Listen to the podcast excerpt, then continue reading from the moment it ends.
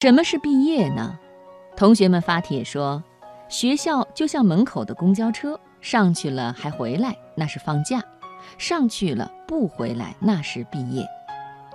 确实，毕业了，生活就会彻底改变。每到毕业季，总会有不少寄语，不少还很火。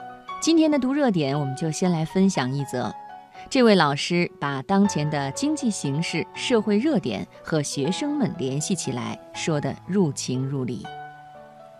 毕业意味着你们经过艰苦努力，在学业上达标了。明天你们就将踏入社会，开始真正独立自主的生活。在开学典礼的时候，我曾经要求大家，在大学要学会自主学习、团队合作、持续改进。这代表了职场上最重要的三种能力。经过了实践，我相信你们都感悟到了，也做到了。未来五年，中国经济将有新一轮的增长。世界银行认为，二零二零年前后，中国经济总量将超过美国，成为世界第一大经济体。很多发展的机会都在等着你们，所以我并不担心你们的工作。但是，当阿尔法围棋打败李世石的时候，我开始多了一份担忧。随着自动化和人工智能的发展，大量繁重简单的体力劳动已经逐渐被机器所取代。而阿尔法狗的深度学习能力会不会取代人类的智力活动呢？假如有一天我们都不再需要工作了，你会不会生活？能不能优雅的生活？身体健康是优雅生活的基础。根据世界卫生组织的定义，健康不仅是指一个人身体没有出现疾病或者虚弱现象，同时还是指一个人生理上、心理上和社会上的完好状态。这至少包括身心灵的健康。怎样才能健康？适量的运动、合理的饮食、科学的休息和稳定的情绪。总体而言，欧美比较注重身体健美。欧洲杯足球赛、NBA、WTA 网球赛为什么那么吸引人们的眼球？和球星们健硕的身材密切相关。难怪德国哲学家叔本华视健康为人的基本权利，是人生第一财富。举止有礼是优雅生活的体现。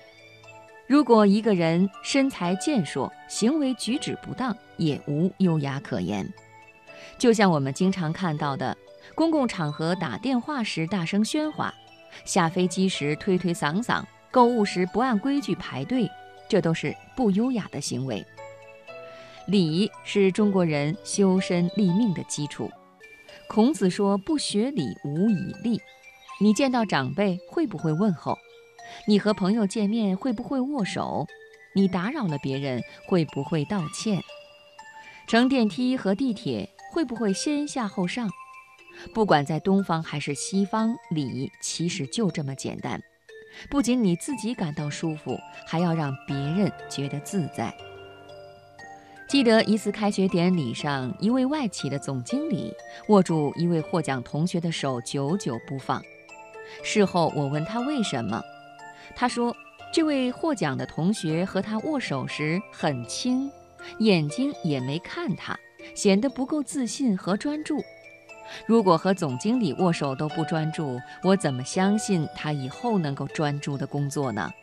所以这位总经理就紧紧地握住这位同学的手，让他感受到信任的力量。谈吐文雅是优雅生活的升华。文雅的谈吐，首先要态度诚恳。说话本身是用来向人们传递思想感情的，所以说话时的神态、语言、表情都很重要。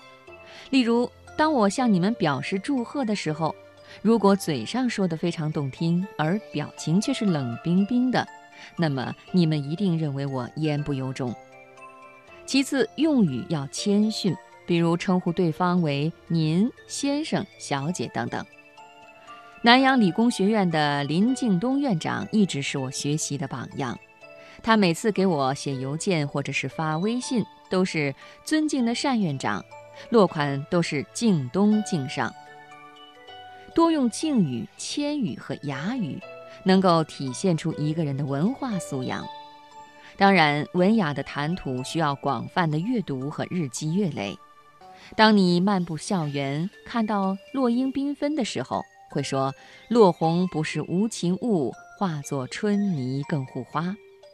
当你看到晚霞映红水面的时候，你会想到“落霞与孤鹜齐飞，秋水共长天一色”的诗句。你的生活就超越了现实，在某种程度上得到了升华。为了明天优雅的生活，我希望你们能够努力做到三点：一是自信而又谦逊，自信方能沉稳，谦逊赢得敬重；二是自强而又谦让，既要竞争又有合作，多方共赢；三是自尊而又谦和，不能唯我独尊，傲慢无礼，要谦虚平和。就像费孝通先生所说。各美其美，美人之美，美美与共，天下大同。我们要做一个身心健康、举止有礼、谈吐文雅的人，自信中透着谦逊，自强中透着谦让，自尊中透着谦和，那就是一种优雅的生活。